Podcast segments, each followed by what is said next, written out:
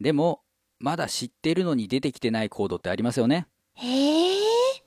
知ってるけど全あそうあれなんとかなんとかセブンスのフラットファイブハーフディミニッシュですよね。うんうんあれは、今までの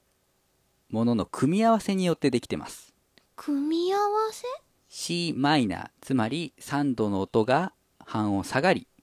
ほうほセブンスで、えっ、と、C のフラットが加わり、ううんうんフラット5で、ソがフラットします。あこれ決して順番に書いてくれてるわけじゃないんだ うん、そうそうそうそう。っていうか、あの、順番は本当に難しいので、これ、じええ順番で出しマイナーってすることで3度が変わってフラット5で顎の音がまたフラットになって、でセブンス弾けばいいんだって見ていくんじゃなくってフラット5が最後なんですねそう、読み方はめんどくさいんだ。うーんまあこういうものなんですねでは、複合パターンを何パターンか見ていきたいと思います。はい一つ目、えー前回もちょこっと出てましたし、今回も Am7 という名前が出てました、マイナーセブンスコード。うんうんうんまあ、これは発見でもうよく出てきますよね。Dm7、Em7、Am7。うんっていう感じで、えっ、と、マイナーの音に、まあ、短い方の7度の音が入る。うんドミソに7の音だけどえっ、とメジャーセブンスじゃないからうん。 C は短い方はい。これかそうですね。非常によく使われるコードです。おおしゃれだね。シンプルにおしゃれだね。うんおしゃれそう、なんかおしゃれ上級者のなんか奇抜な格好じゃなくて、うんあ、あの人ユニクロの服なのにおしゃれね、みたいなね。おーユニクロなのにおしゃれになるんですかはあ、はあ、え私のノームコア系かと思いましたなんかシャネルだけど白い T シャツみたいなあー、なるほどね。僕のファッションセンスのなさが露呈したわけですけれども、わかんない。どっちが合ってるリスナーさんどっちが合ってると思うまあ、とにかくこれもメジャーセブンスのコードと同じようにマイナーセブンマイナーコードとメジャーコードが重なったような うんうん。構成音になっています。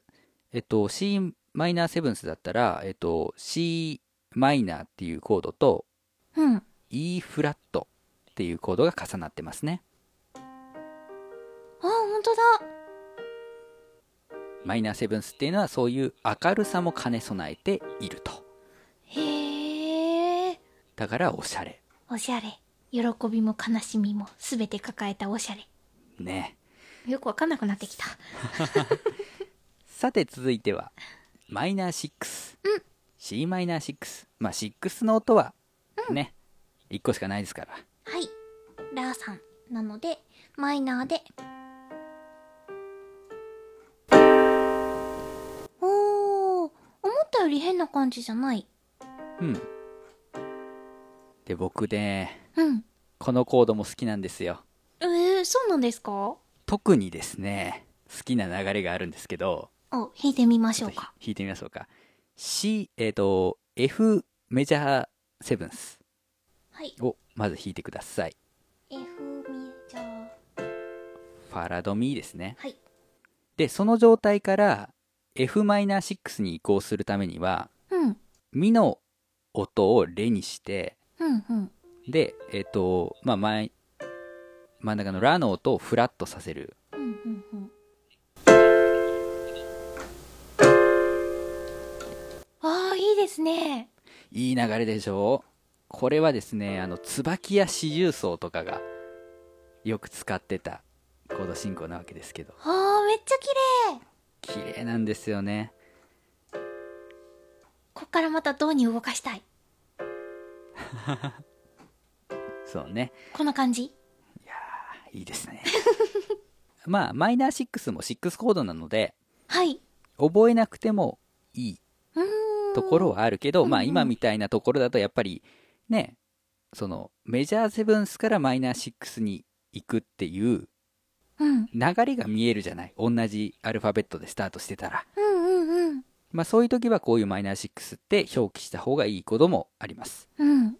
が構成音的にはラードミフラットソなので Am7 フラット5うんうん。ではその流れでハーフディミニッシュ来た。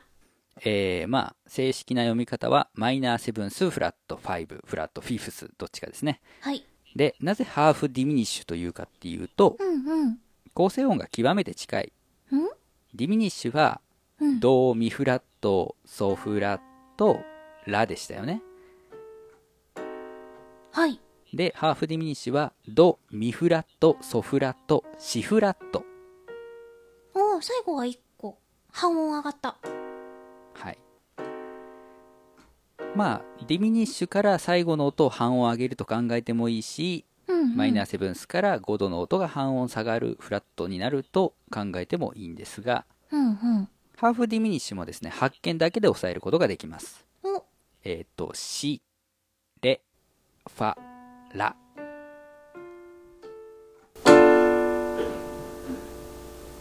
これは、はいえっ、と、B のハーフディミニッシュ、そうですねハーフディミニッシュも好きだなじゃーん。でまあわざわざハーフディミニッシュという名前がついている通りですねはい。ディミニッシュの個性を持っていますうんうんうんうん。ただし半分 半分。えっ、と、ディミニッシュの個性は、一周回れるか、まあそれはまあそのコードの成り立ちの部分だけどうん、ディミニッシュの働きとしては、まあ、ちょっと不穏な雰囲気を出すとか、うんうんうん。あるいは隣り合うその例えば C と d マイナーの間に C シャープディミニッシュが入るっていうパッシングディミニッシュとかねうんうん。そういう間に挟むコード経過和音とか通過和音とか言ったりするんだけどうん。途中で寄り道する位置にいるやつというかね寄り道。まあ大体そういうもんなのよディミニッシュの使い方ってでそれを代わりにすることができるほう。しかもそのディミニッシュほどきつさがなくてうんうん。使いやすいへえ。だからまあアシャミンがつけてきたコードでうん。確か C C シャープディミニッシュ D っていう動きがあったと思うんだけどうんうん。それをちょっとマイルドにしたいなと思ったらそこをハーフディミニッシュにしてやってうんうん。 C C シャープハーフディミニッシュ D とかもありはなわけねほう。ちょっと不穏さが薄れるほう。不穏さがハーフになるのか。でもっと言うとうん。ハーフディミニッシュよりさらにそのディミニッシュの感じを薄めつつも同じような役割を果たすことができるコードというのもありますそれは一体、マイナーセブンスマイナーセブンスうんフラット5にならないへえ。もうここら辺になってくるとあれ経過和音なのかなっていう感じになってくるんだけどうん。そのディミニッシュの代わりは一応できますねほう。だからこうなんだろうギターの弾き語りでおしゃれな人なんかだとう。うん。えっ、とねマイナーコードが隣り合う時にその間のマイナーコードを通るんですよ例えば、へは発見だけだったら、うん、えっと、d マイナーセブンスと e マイナーセブンスの中間に、まあ、d シャープマイナーセブンスとかを挿入するとかとか。まあ下るのが多いかな鷲崎さんの曲でも一個ねあんのよほう。じゃじゃじゃっていう風にうん。平行移動させていくわけようんうんうん、うん。特にギターだったらその1本の指であの全部の弦を押さえる制覇っていうのをちょっとお話ししましたけどあはい。押さえ方一緒でどんどん下がっていくだけっていう風な動きなのにすごい流れがおしゃれみたいなへえ。ことができたりする、ほうほうほう。なのでまあ考え方もいろいろありますけどマイナーセブンスまあマイナーセブンスフラット5ディミニッシュっていうのは結構似たチームと言えるかもしれませんうんうん。けどやっぱりマイナーセブンスってすげえおしゃれなやつじゃないうん。でディミニッシュってちょっとあいつ近寄りがてえなみたいな感じじゃない、うんうんうんうん。だからやっぱり個性は全然違うんだけど同じ役割をすることができるとうーん。面白いですねう面白いですね。これの選び方で個性が出ますね。うん、でおそらくアサミンはこのハーフディミニッシュ大好き人間だと思います僕もそうですじゃあ要チェックのコードですね。はい、えーそしてですね、えーこの辺はうーんまあマイナーキーで出てくることがあるので一応触れておきますほう、はい。次マイナーメジャーセブンスうわ、わけわかんない。M が2つ並んでる。小文字と大文字で。うん、大文字の C 小文字の M 大文字の M 筋の7、まあ、考え方は一緒です、はい。 C ドミソのうん。 3度の音が半音下がってミフラットになってメジャーセブンスの音が入る、えっ、と、メジャーセブンスだから、遠い方。へえ、使いどころに悩むコードですね。うん、なんかこうマイナーセブンスに比べてちょっとトゲトゲしいというかねうんうんうん。ちょっと汚さが目立つ感じがするので、マイナーセブンスの場合、これ。うん、うん、トゲトゲしい。そうだからメジャーキーではほとんど使われないですうーん。マイナーキーでもう特に暗いなっていう風に表現したい時に使ったりとかはあ。あるいはまあここら辺まで来たらいいかクリシェっていうコード進行があってはい。クリシェコードの和音の1音だけずらしていくっていうコード進行を言うんですねほう。例えばねうん。 C メジャーセブンス C セブンス C6 C オーギュメントで弾いていくと、そんな、そんな、すぐいけない。うとん、いいいいよ大丈夫だよ C メジャーセブンス違うメジャーセブンスだからドミソシじゃーんでセブンスうんシがフラットはいその次6ドミソラでまあオーギュメントなのでドミソシャープ一番高い音が半音ずつ下がっていくわけですねうんうんうんこういうのをクリシェって言いますへえであとベースの動きもあって例えば C、うん、 C オン B フラットうんうん C オン A フラットあ違うみたいなねうんうんベースのクリシェもあるんですが、まあ、そういう流れの中でこういうマイナーメジャーセブンスみたいなのが出てくることはありますねあーとても稀なコードなんですねそうだねはじめ例えば C 普通に C マイナーからスタートしてうん次に C メジャーセブンス C マイナーだったらドミフラットソード上のドが使えるわけだからおーそそれをやった後にこのコードに移ってでさらに c マイナーセブンス一番高い音えがーと半音下がる、でさらに6に行くとかねマイナー6に行くとかね C フラットがラになるとかねあーっていう流れの中で出てきたりするとまあ暗さは抑えつつもおしゃれあーどんどん下がっていくうんまあこういう使い方かな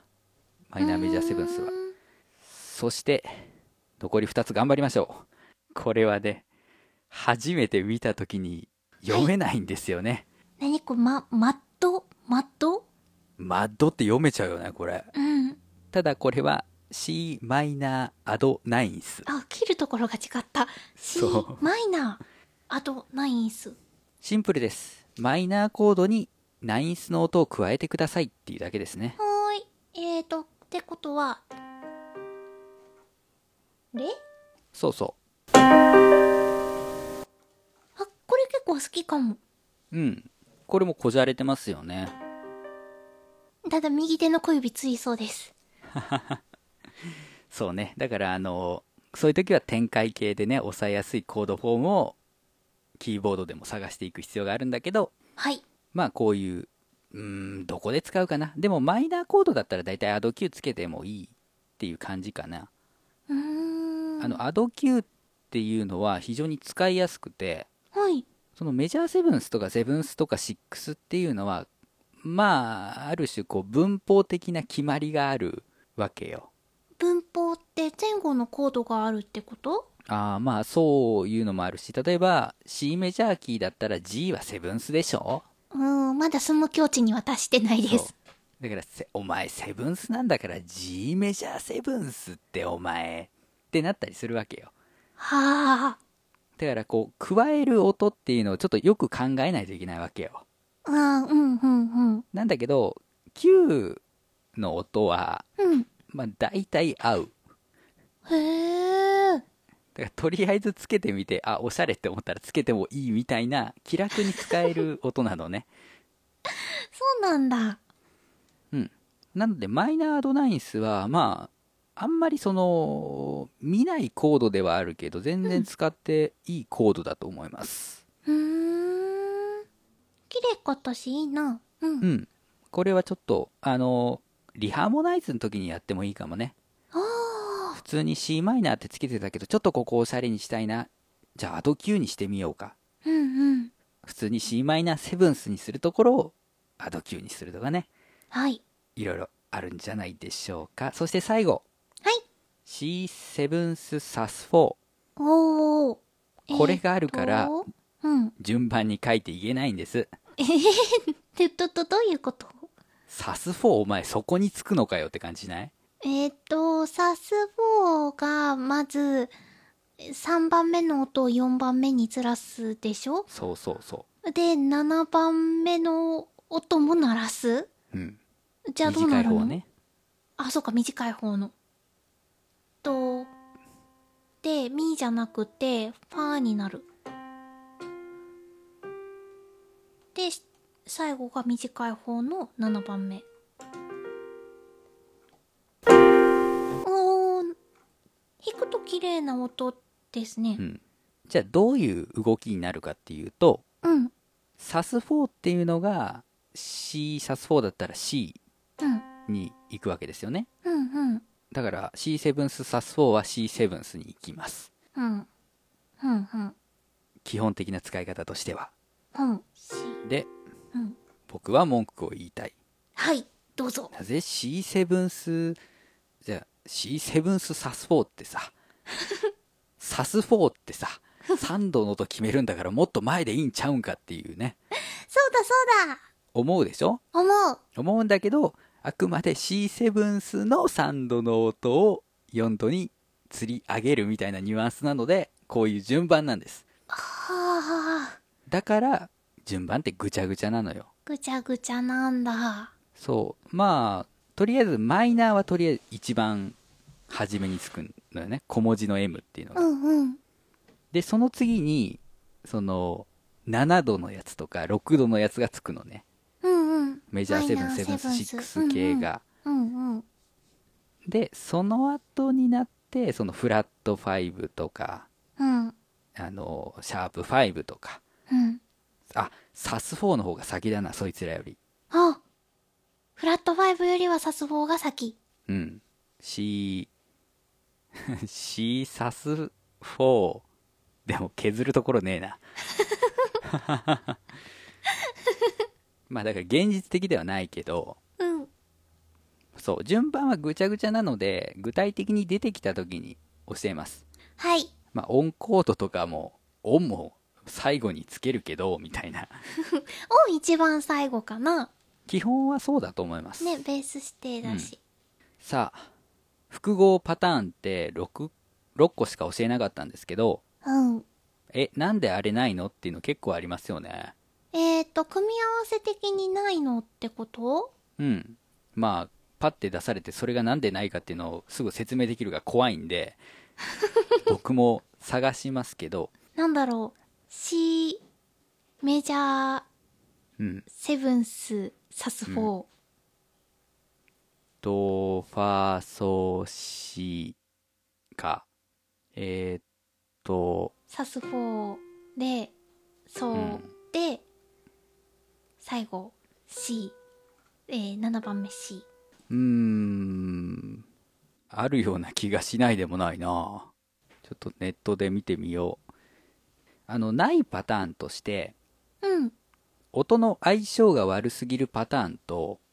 うんうん。それって別の呼び方があるじゃんっていうパターンがあるのようんうん。うんでそれにかぶるのかなドファソシほー。あーでもなんかそうだねあ、あとね、あとね、もう一個ある。言ってもいいこれ、これね、あのね、今言ったのね、なしにしてもいいぐらいね、ちょっと時間取って聞きたいんだけど、はいなぜ、アドナインスっていう言葉を使って、オミットを使わないのか。どのところ C、あーアドナインスってことは、うん。 C、セブンス、うん。アドナインスうん。の、セブンスをオミットした感じ。 うん。なるほどね。だから、C9 ス、オミットセブンスにすればいいのに。めんどくさくないだって、C ナインス、オミオミッット、トセブンス。スって書くスピードより C アド Q の方が速くね。だって新しいの覚えないといけないし、それだったらオミット5のオミットをなくしてしまって、なんか C5 スみたい おな。ー C5 スってすればいいのに。 C フィフス。フないね、C5 ス。ィフスは5ですよ。 C だ。 C です あでもあの C と数字の5で表記されるコードは実はありますあるんですか C オミット3と同じ音になります ?C オミット3。ミの音抜いたやつだねとうとそうだ。そうだから C の音に5度の音だけ加えましたよという意味で C フィフスみたいな言い回しはあるうーん。そうなんだ。やっぱオミットいらない子じゃないいやだからすげえややこしいこれ最後のところにねうん。うんテンションコードもあったりするけどって書いてますけどうん。あー、なんか下に赤い線で書いてる。ええ、米印付きのコードは単独ではほとんど使わないコードか俗称。他に、うんテンションコードもあったりするけど、とりあえず色付きを知っておきましょう。テンション。テンションコード例えば、えーっと、 そうだな、まあ、ナインスコードとかも、テンションコードの一種とも言えるんだけど、今まで教えたのに加えて、うん。フラットナインス、シャープナインス、うん。イレブンス、うん。サーティーンス、うん。サーティーンスもフラットとかシャープとかあったかな、うん。っていう音が、今までのコードにつくことがあります。おー。 C シャープナインスはあでもないとは言えないな ないとは言えないなああるんじゃねえかな、まあ、だからそういうどこにでも放り込まれる可能性がある、おー。うん、シャープナインスはもう C メジャーと C マイナーごったに状態ですけどそのい今まで教えたコードにさらに和音が加わるケースがあるのよだから、えっと、ドミソシレファシャープラっていうコードはあるわけよ。もう、私の和音の限界を超えました。ややこしいでしょこれは。すごい世界。えー、C メジャーナインス、シャープ、イレブンス、サーティーンスか。 意味がわかんないじゃぞ。意味がわからないです。まあ、そこまで覚えなくてもいいし、で、そういう時に、うん。でもこ、このコードを抑えれるってなるじゃない。なる。そういう時に、いや、まあ、ソは抜いてよく ねみたいな。だって、ああああドミ。ソからドミにしたってそんなに雰囲気変わんなかったじゃん。うんうん。ソっていうのはドドックンとすごい仲良しなのよ。うんうん。だから抜いても雰囲気変わんないのね。うん。で、その、うんと、メジャー感をなくしてもいいんだったらミを抜いてもいいわね。うんうんっていうので、オミット使ったりする。うん。おそー。おー和音の構成音が増えすぎてうん。対応できなくなったら外すっていうねうーん。で逆に言うとうん。まあさっきの疑問もそうなんだけどオミットっていうのは基本3か5です参加後、あ、はあ、はあはあはあはあ、だってあえて省くって言ってんだからうん。花からいるやつじゃないと省くっていう表現はしないでしょそっか。連れてこなかった人にオミットっていう表現はないわけよない、ない。でかといって一番中心のド「ド」は省けないでしょうんうん。 「ド」のためにみんな集まったのに「ド」が抜けたらダメじゃない、うん。ミューズでほのかが抜けた時大変なことになったでしょいや、それは知らないですけど、そうなんですかそうオミと小鳥の時は何とかしようっていう雰囲気になったけどほのかが抜けたらぐちゃぐちゃってなったでしょはあ、中心人物なんですね。そうそうそう抜いちゃダメなのよ、うん、うん。大文字アルファベットで表されてる最初のやつはねうんうん。だから3と5がオミットされると、うんまあ可能性があるっていう感じだねうん。おー。あとはそうですねいろいろ作ってったら面白そう。C、オミット、サード、オミット、ファイブ、セブンスとか。ドとシのフラット。もうなんか会話で音として聞いてても頭に入ってこないな映 映像が浮かんでこないなドミソのオミットサードとオミットファイブでうんセブンスを足すから、ドとシ。ドとシだったらもっといい表現があるんじゃない ドとドとシを鳴らすだけだったら多分あるよドとシを鳴らすもうドとシって書けばいいと思う。そうだねパッとパッといいいい例えが浮かばなかった な半音で隣り合ってるって思ったら 本当だ。えっとそうだね1個ねはい。えっといいいいいいかどうかはわからないけど「サス2」ってうん。まあ一般的な言葉ではないって言ったじゃないですかおー。はい。理由2つあるんですよんこれ最後に話しておしまいにしようかなはい。 C サス2っていうコードはドレソですよねはい。じゃあこれをアド Q を使って説明できないかと本当だ。そう初めにも触れた通り C アド Q からオミットサードしたものと一緒ですよねうんうんうん。っていうのが一つのパターンおー。でもう一個あってドレソっていうのを順番入れ替えるとうん。ソドレになるんですよねうん。ソドレって何のコードでしょうかえっさと、ジーサス 4? 正解ですやったー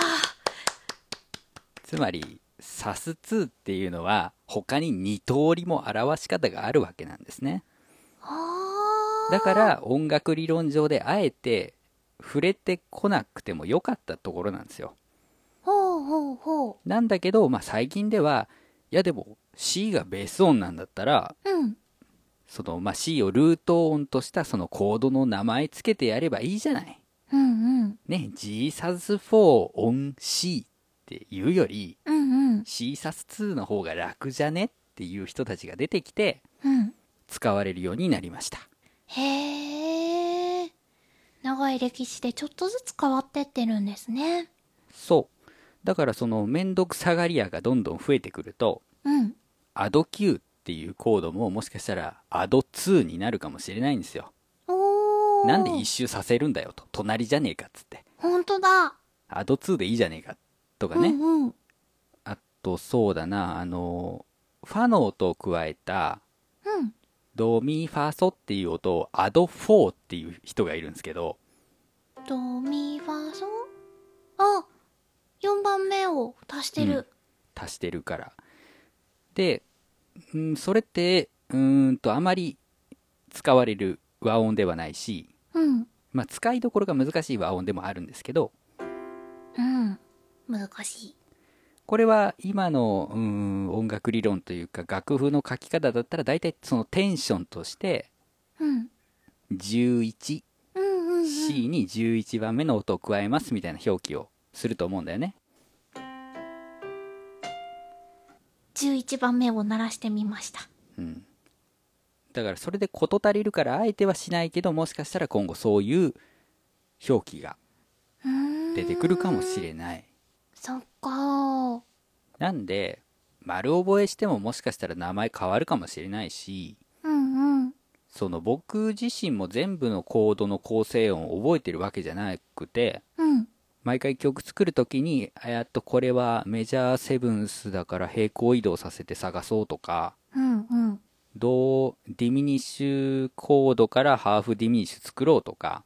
うんうんうん。そういう風に鍵盤上で探していったりするので、うんうん。そういうこの3度の動き、5度の動き、えっ、と、どの音を追加するんだっけっていう方向で覚えるか、まあ、わかりやすい発見だけでできるコードから変形させていくとか、そういう方を身につけていった方が後々役に立つとは思います。はえあ。あ結局今日いっぱいいろんなコードしたのは、あ、自分がつけてったコードをリハーモナイズうん。していくときに、こっちはどうかな、こっちはどうかなって探る。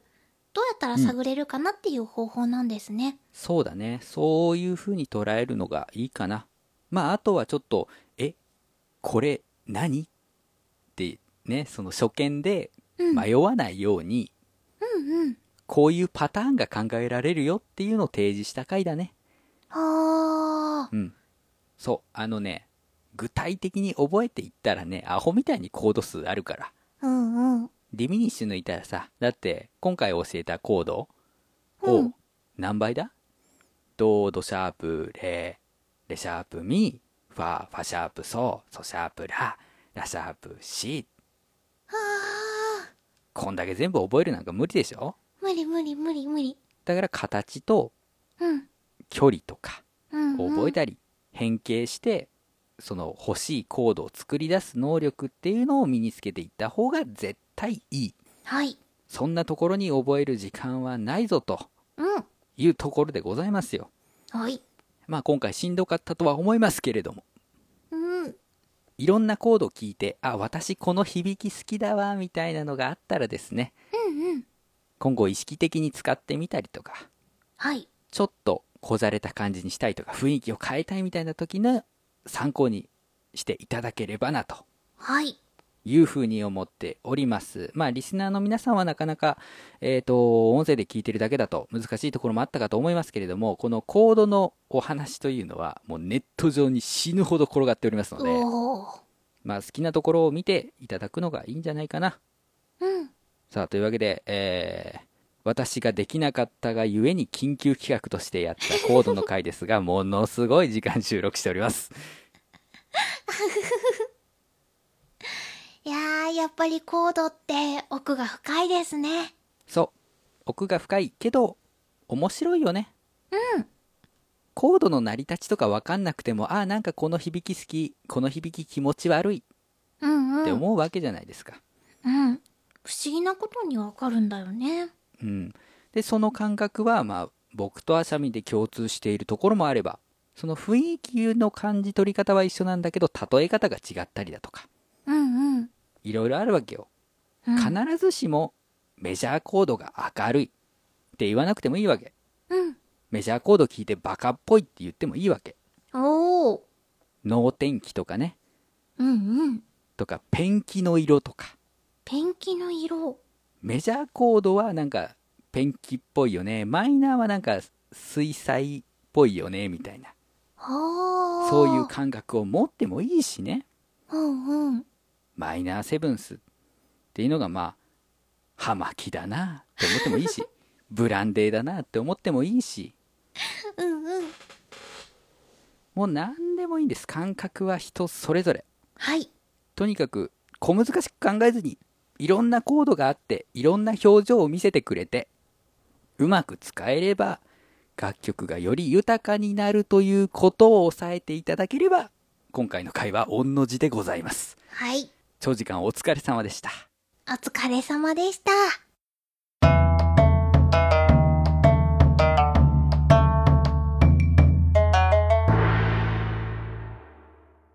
マガラジ作曲の話をするラジオエンディングですエンディングでーす。はい、えー、メッセージをいただいておりますあ、またしても、ありがたやー、あありりががたたやいー。えー、ハッシュタグマガラジにいただきましたありがとうございます。えー、DY さんでございますおー。ね、オートガンフェス2016はい。出演者ですよはい。メインステージですよさあそんな DY さんから「マガラジ10回前半を聞きながら、うんこれはすごいドキュメンタリーだなぁと感じています 曲を作る歌詞を書くっていうのは皆さん大変なんですようん。視線だとなおさらなんじゃないかなわからないけど自分は曲線人間なのでさて後半聞きますといただきましたありがとうございますありがとうございます。えっ、とちなみにあしゃみんは聞きました前半はい。いやー、もうね、自分のを改めて聞くと、まあ、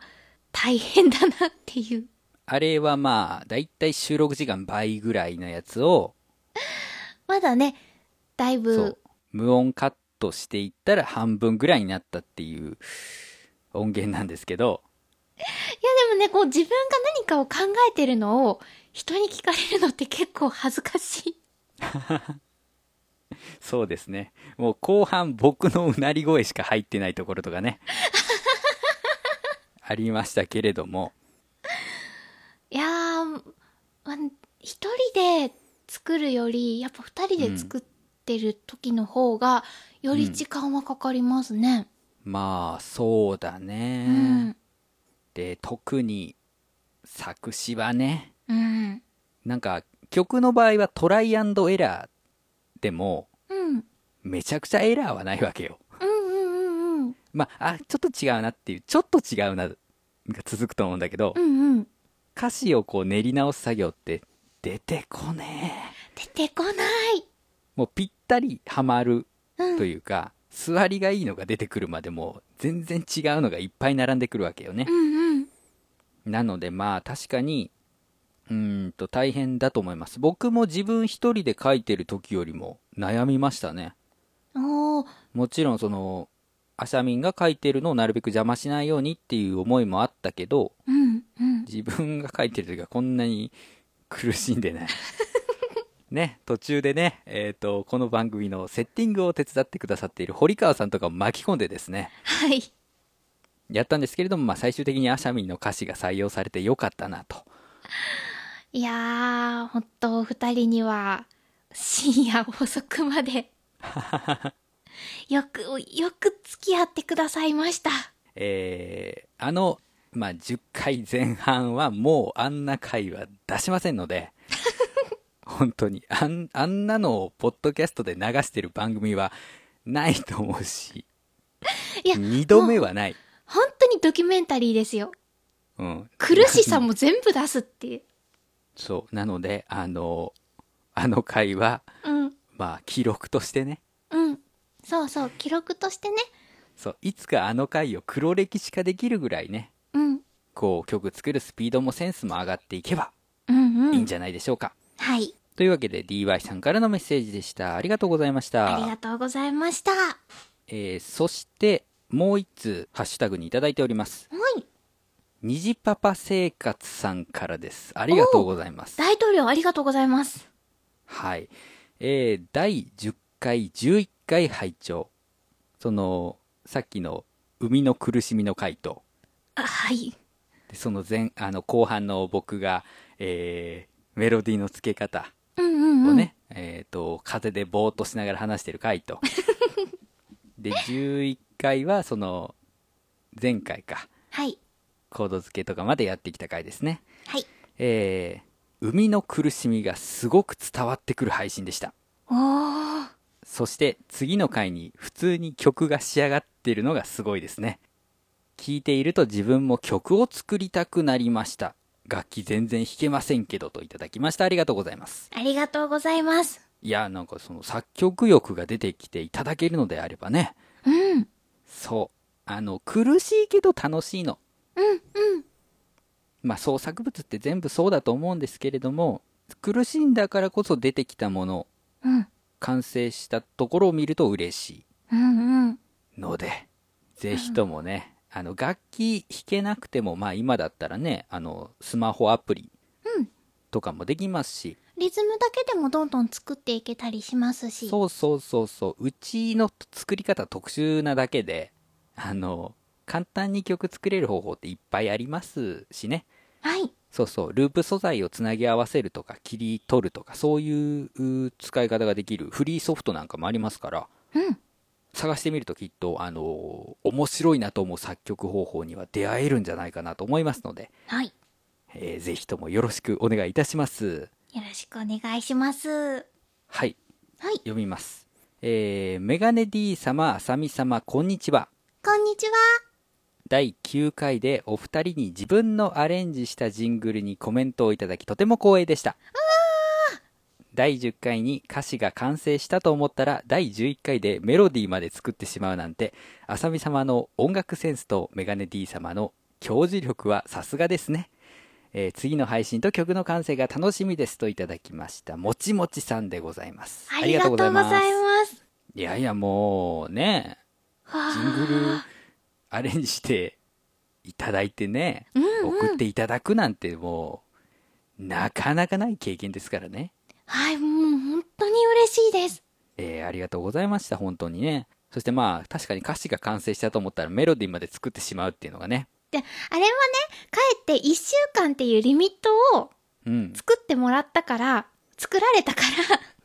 ら、 せざるを得なくて、で、うん自分がこう作りたいメロディーと違う方向にたとえ進んでいても、もう出すしかない状況に追い込まれてた の。だか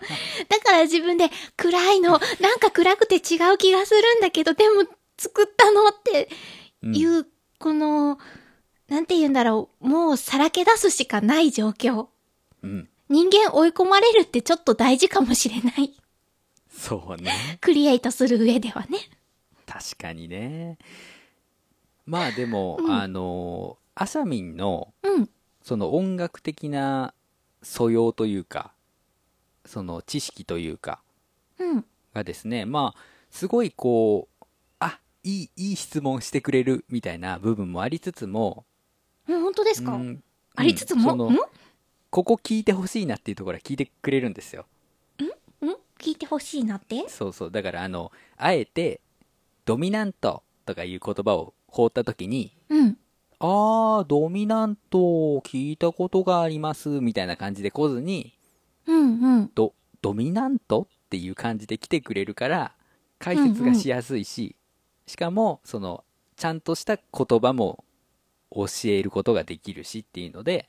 非常にああ助かるわけですよ。いやー、嬉しいですね。もう、はいこれまであの、ニュアンス人間で生きてき たので。なんとなく、こういうものなんだろうなーって、うんふわーっとしてた部分を、ちゃんと音楽理論としておす教えていただくっていう。で、まあ、その一方でうん。やっぱりその楽器経験があるっていうことで、うんうん。まあ、分かりすぎてしまう部分はある。うんうん。そうそう多分メロディーの付け方とかもっと苦戦するかなっていう部分でも一応つけてこれたじゃない、一う応、んつけられたのかな。そう自分のイメージに違うとかっていうのはいろいろあるけどうん。メロディーをつけてでそれのコード判定までできたわけだから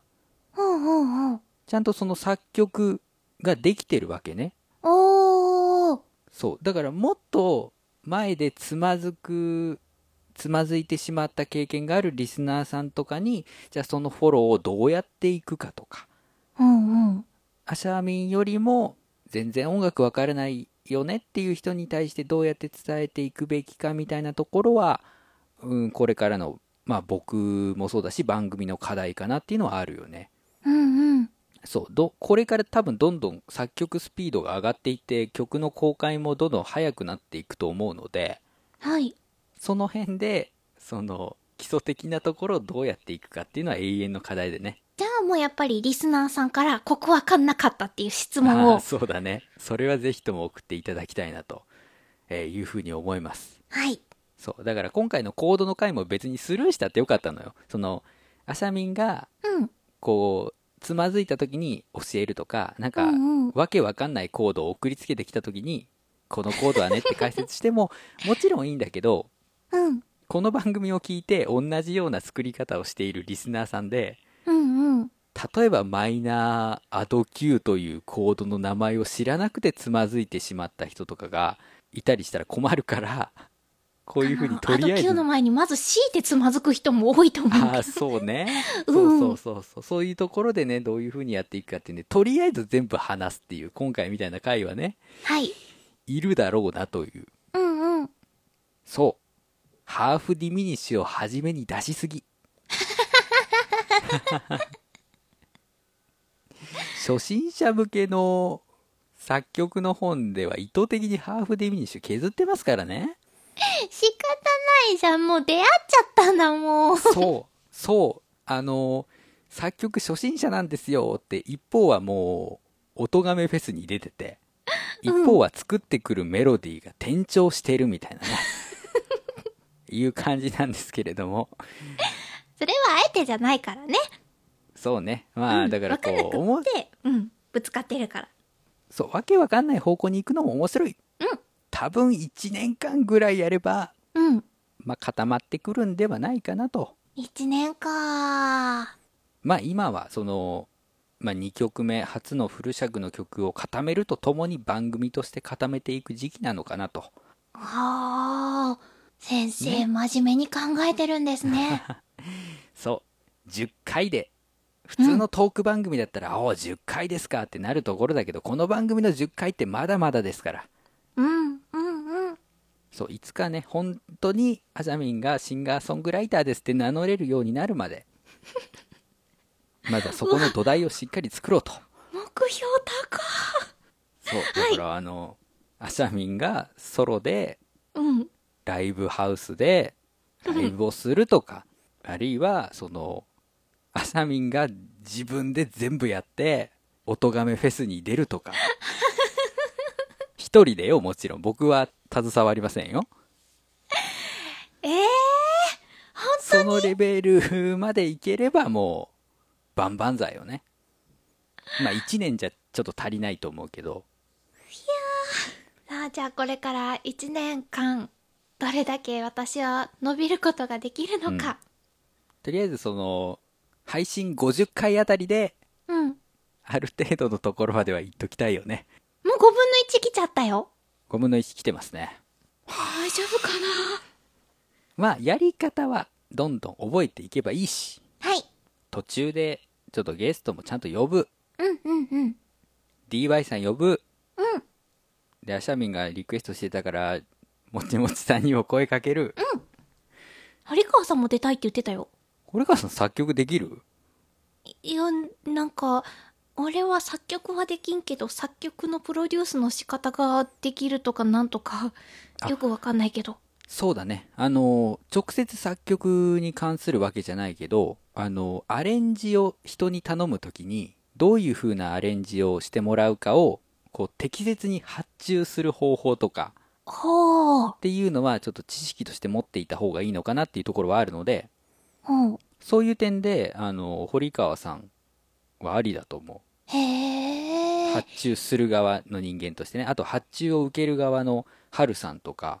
うんうんうんもうそういうところのお話を聞くのもありだと思うだからあのあ AKB48 みたいな曲をお願いしますって発注が来たとしても曲書く側は困るわけよーうん AKB もいろいろあるよそうどの曲なのでそのうん AKB っぽいっていうのは何、コード進行なのメロディーワークなの歌詞なの、うんうん。楽器の音色なのっああ。てことになるじゃないうんうん。だからそういう他の人に曲をアレンジしてもらうための伝え方っていうのがあるわけうんうん。今回だって多分その初めにポロッと出たその生き物係の曲っっていうイメージが共有できてない部分でうんうん。多分ズレは絶対ひょ生じているはずなので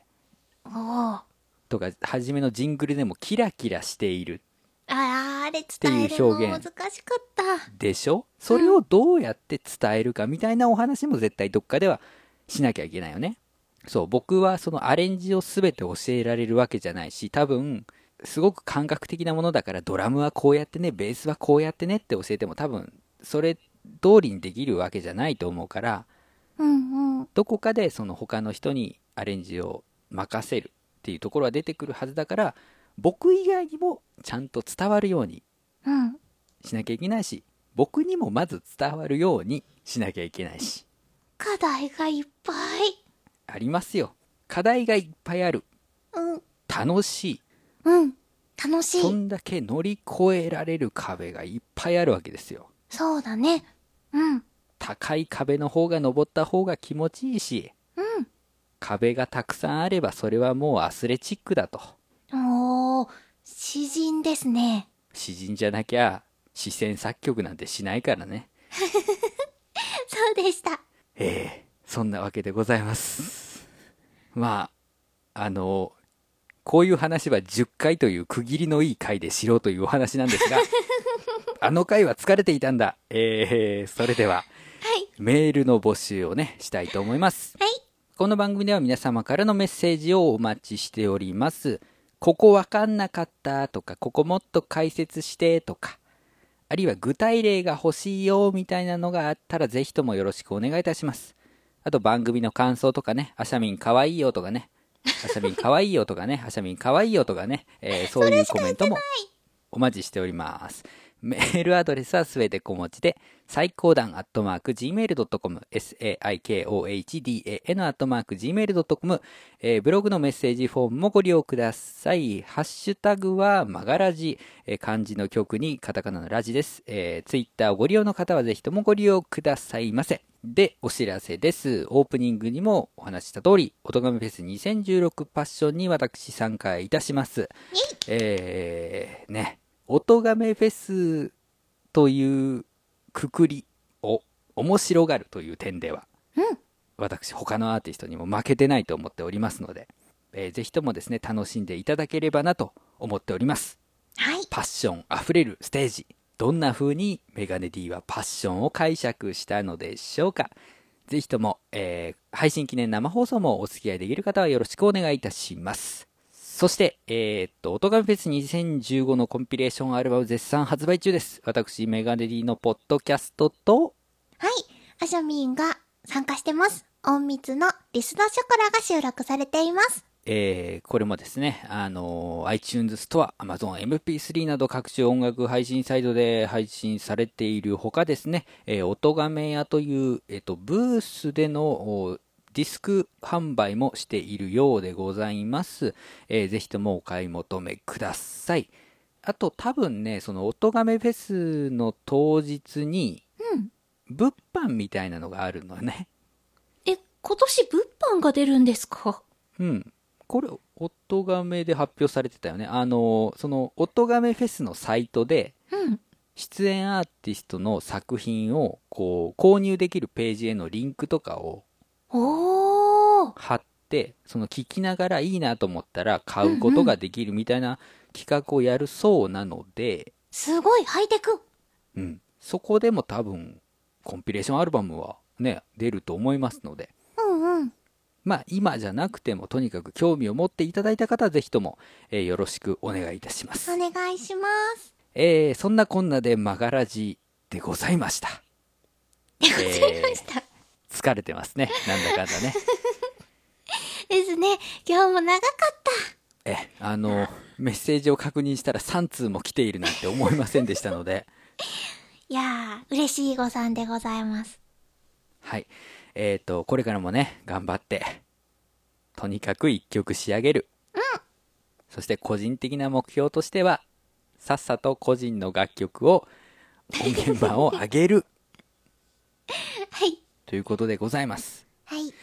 まあ、これからも、たっぷりお付き合いいただくこと増えていくと思いますので。ええ、そうですね。えー、初めは短くコンパクトにしようと思っていた番組が今や2時間超えが確実となっております、えーのんびり聞いてくださいはいお相手はメガネ D とあしゃみんでした。それでは皆さんまた来週バイバイバイ